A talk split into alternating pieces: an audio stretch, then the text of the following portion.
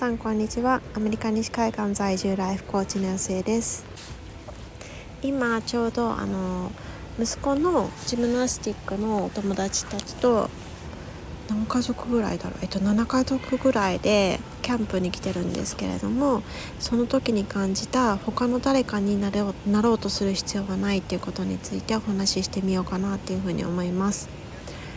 えっと、私自身こうパーソナリティとして何て言うんでしょうこういろんな人と一緒に話をしたりとかすごいこう社交的になれたらいいなっていうふうに思っているもののでも自分自身の特性としてやっぱりこう一人でいろんなことがすることが好きだったりあの、まあ、他の人と、まあ、いろんなことするのも好きではあるんですけれどもでもなんかちょっとこう何て言うんでしょう距離を置きがちっていうなんか個性を持っているっていうふうに認識をしています。でなんか今も夜のえーと、7時半ぐらいなんですけれどもなんか他の人たちは結構なんかペアレンツはペアレンツで結構まとまってなんか話をしたりしていてであの子供たちは子供たちでまあ遊んでいてみたいな感じなんですけれども、まあ、なんかちょっとこう夕方ぐらいまでは、まあ、もちろん他のあの両親と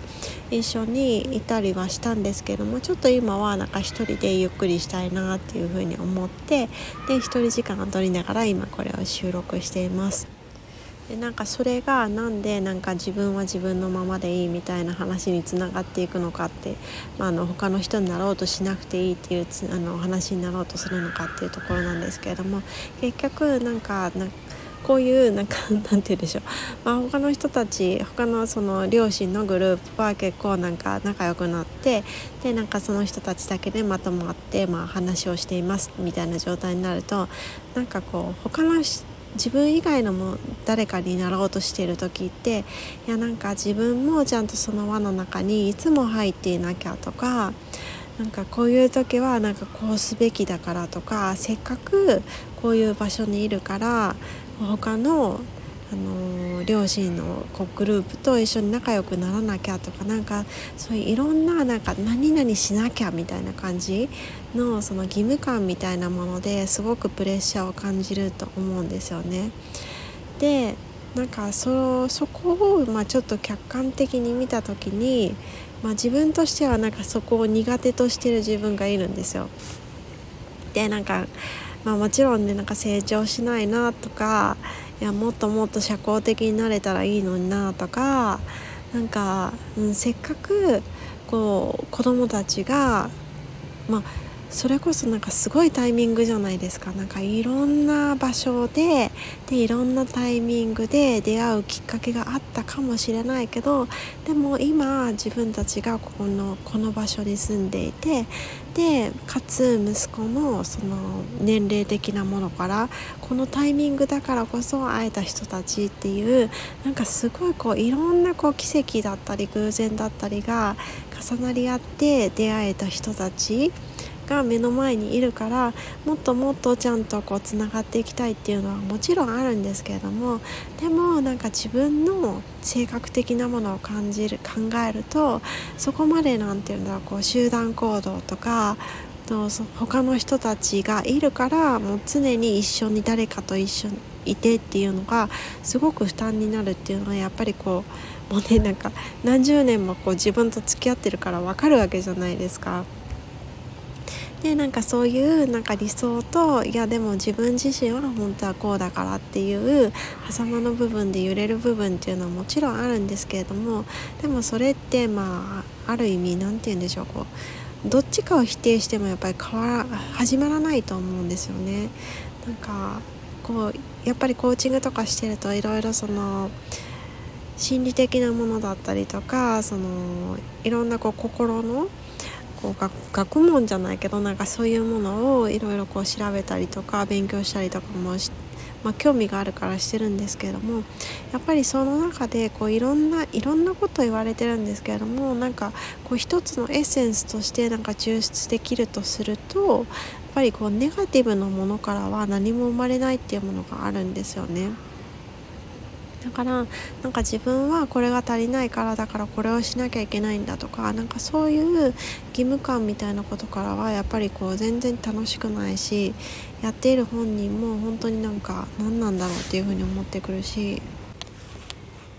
えっと、ちょっと あの遊びから戻ってきた息子に乱入されてたのと思ってたんですけれどもなのであの、まあ、自分の特性とか自分はこういう人間だっただなっていうのを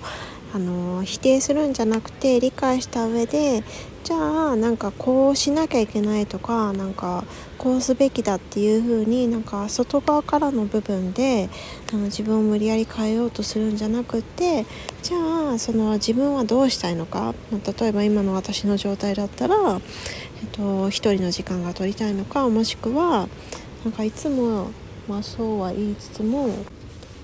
なんかこう人の輪に入れない自分をなんか嫌だなっていうふうに後から思ってしまうぐらいだったらなんかこう普通に、まあ、そこにいるので隣とかにいるので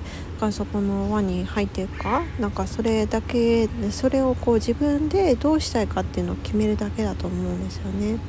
で私の場合はやっぱり、まあ、ちょっと最近まあ、特にこう自分の時間っていうのが取りづらくなっているっていう現状があるのでませっかくこんなこう、うん、ちょっとこう自分の時間というかこう日常と切り離された中でなんか川の流れとかその自然とか緑とかあとはなんか今日朝ちょっと雨降ってたんですけれどもちょっと青空がなってきたのでそういう空とかを見ながら